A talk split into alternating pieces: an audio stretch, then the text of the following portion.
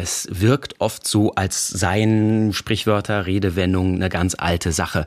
Da ist mittelalterliche Sprache dabei, vielleicht auch das Handwerk, äh, solche Sachen wie eine äh, Lanze brechen oder Holzauge sei wachsam. Stimmt das? Ist das Mittelalter einfach da maßgeblich gewesen? Tausend Antworten. Es ist so, das Mittelalter ist seit der Romantik einfach etwas, mit dem man sehr viel Erfolg haben kann beim Publikum. Die Mittelalterromane, die Mittelalterdramen, die seit damals entstanden und jetzt dann mit dem Film, die Mittelalterfilme, die haben einen unerhörten Erfolg gehabt. Deswegen ist es so, dass man auch bei den Redensartenerklärungen, bei Sprichwörtern sehr, sehr gern beginnt mit dem schönen Einleitungsteil schon im Mittelalter. Jetzt ist schon für mich die Frage, welches Mittelalter? Mhm. Denn wenn wir die ganz grobe Einteilung 500 bis 1500 nehmen, dann hat man 1000 Jahre und es ist vielleicht ein kleiner Unterschied, ob etwas um 1100 in Schwange gekommen ist oder um 1400 oder um 800. Äh, also deswegen bin ich schon mal ein bisschen vorsichtig. Dazu kommt, dass eben gerade mit der Romantik, mit dieser starken literarischen Betonung des Mittelalters auch Wendungen, die im Mittelalter vorkamen, aber gar nicht so häufig, plötzlich richtig wichtig wurden, modern wurden. Es gab auch viele bildliche Darstellungen davon.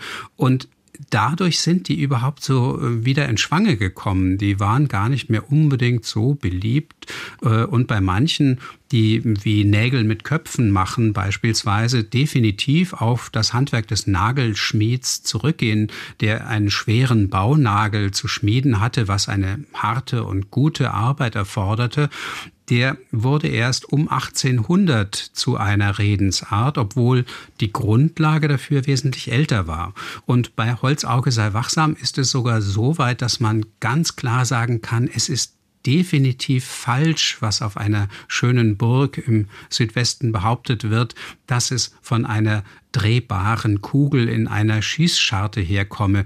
Oder was auch manche sagen, es komme von einer Art Guckloch in Toren von Burgen, denn diese Redensart, die kommt aus dem Kartenspiel vor allen Dingen, da ist sie besonders beliebt und äh, sie ist vor dem Zweiten Weltkrieg praktisch überhaupt nicht zu finden. Also ein paar Jahre vielleicht davor, aber keineswegs im Mittelalter oder auch nur hm, ja, im, im 16. Jahrhundert oder im 17. Also es ist definitiv später erfunden worden. Wer Karten spielt, wie wir das früher auch taten, der kennt das ja auch, dass damit einhergeht eine ganz bestimmte Geste, nämlich man zieht das untere Augenlid nach unten und ähm, es ist jetzt nicht ganz hundertprozentig möglich zu erklären, woher es wirklich kommt. Aber wenn man die Lexika sich anschaut, dann findet man Holzauge als Bezeichnung für das Astloch. Und durch das Astloch zu schauen, das ist zum Beispiel bei Schiller, Kabale und Liebe schon äh, eine Sache, die vorkommt, aber auch dann später, gerade im soldatischen Zusammenhang, bei vielen Witzen, wo Männer durch Bretterzäune schauen, hinter denen leicht oder gar nicht bekleidete Frauen zu sehen sind. Im Fliegerjargon war das Holzauge dann auch ein Jagdflieger, der auf seinen Rottenführer ein besonderes Auge hatte oder auch die Kokarde an feindlichen englischen Bombern.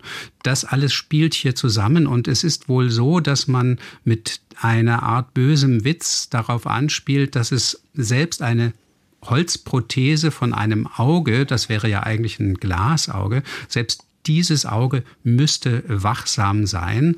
Aber gerade im Zusammenhang mit dem soldatischen Herkunftsgebiet und mit dem Jagdfliegen kann man schon sich auch vorstellen, dass das sehr leicht in das Kartenspiel und über das Kartenspiel in den allgemeinen Sprachgebrauch übergegangen ist. Aber mit dem Mittelalter hat es nichts zu tun.